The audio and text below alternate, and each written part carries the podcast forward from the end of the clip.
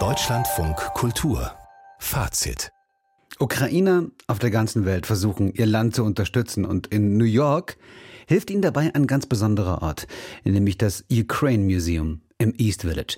Es existiert seit fast 50 Jahren, aber ist jetzt das Zentrum der großen ukrainischen Community in New York geworden, seitdem der Krieg diese Dimension angenommen hat. Es hat eine stolze Sammlung, dieses Museum, von tausenden Objekten aus allen Perioden der ukrainischen Geschichte, von Alltagsobjekten über Kunstwerke bis hin zu Textilien.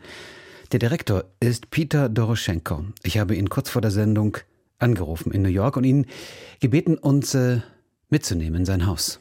The building that the that houses the Ukrainian Museum was built specifically for the museum by the board and the community, Ukrainian community here in New York.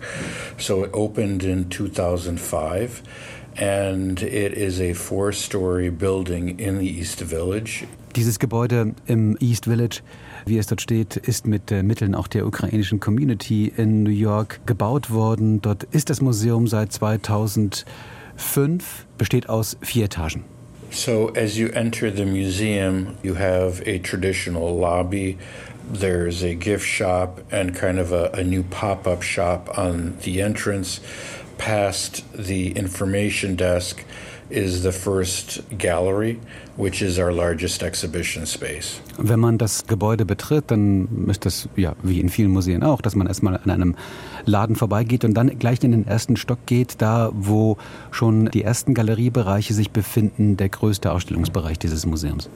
As you enter the large gallery space, at the present time, we have an exhibition of the photographer Yelena Yamchuk. And those works focus on images that she took in Odessa, Ukraine, and a new premiere film that she assembled and directed about the Ukrainian New Year in January called Malanka. Und jetzt im Moment dort in diesem größeren Ausstellungsraum in der ersten Etage sind Fotografien und auch Filme von Jelena Jentschuk zu sehen, ukrainische Künstlerin, die Motive aus Odessa dort zeigt. Außerdem ein Film über das traditionelle ukrainische Neujahr Malanka, das äh, Mitte Januar gefeiert wird. As you exit that particular gallery, there's a grand staircase in the lobby and it takes you to the second floor which has a not as a large gallery as you were just in, but a medium-sized gallery where we have the current exhibition with the outsider artist or art brute artist Nikifor. Und wenn man dann die erste Etage verlässt und mit der Treppe zur zweiten Etage begibt, ist dort ein etwas kleinerer Raum, wo das gezeigt wird, was Peter Doroschenko als Outside Art bezeichnet von äh, Nikki Four.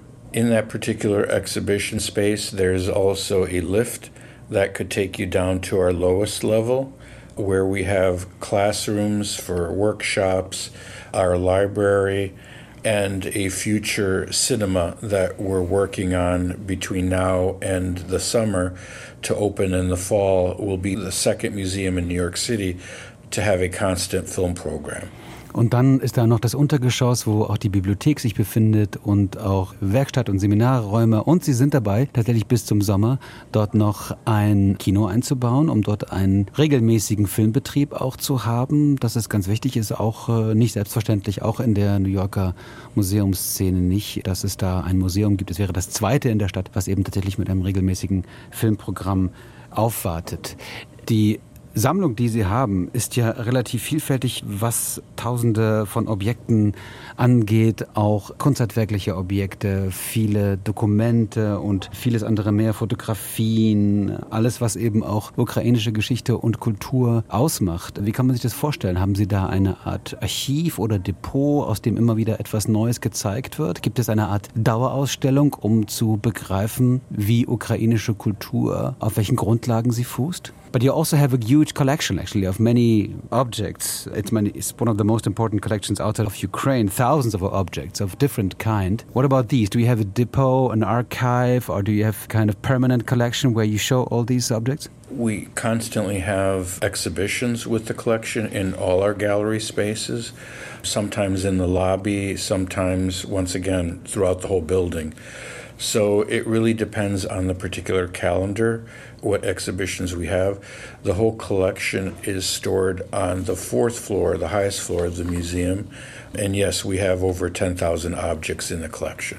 Ja, also die Objekte, das sind über 10.000 Objekte in dieser Sammlung, äh, werden immer wieder, je nach Thema, auch je nach Jahresplanung verteilt, immer wieder gezeigt, zum Beispiel auch in der vierten Etage dieses Museums. Und das ist natürlich die Kernfrage. Dieses Museum gibt es seit langer Zeit, seit Jahrzehnten. Seit 2005 haben sie dieses relativ neue Gebäude. Und seit über einem Jahr haben wir diesen großen Vernichtungsterritorialkrieg Russlands gegen die Ukraine. Wie hat sich Ihr Museum seit dem 24. Februar 2022 verändert? How did the work, the atmosphere, the idea of your museum change after the 24th of February 2022? Well, obviously, there was a much larger interest from New Yorkers and from visitors. We have a very large international visitor base, so the attendance and the visitorship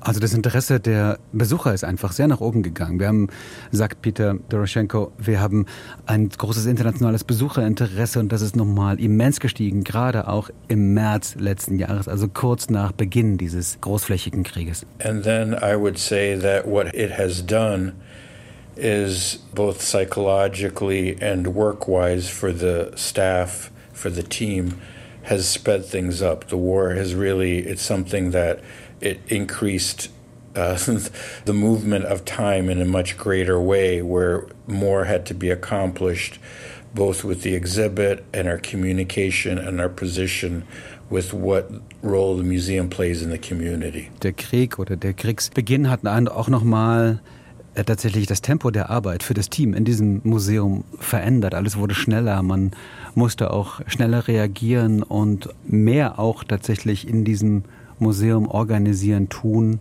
um auch auf die ukrainische Community in New York zuzugehen.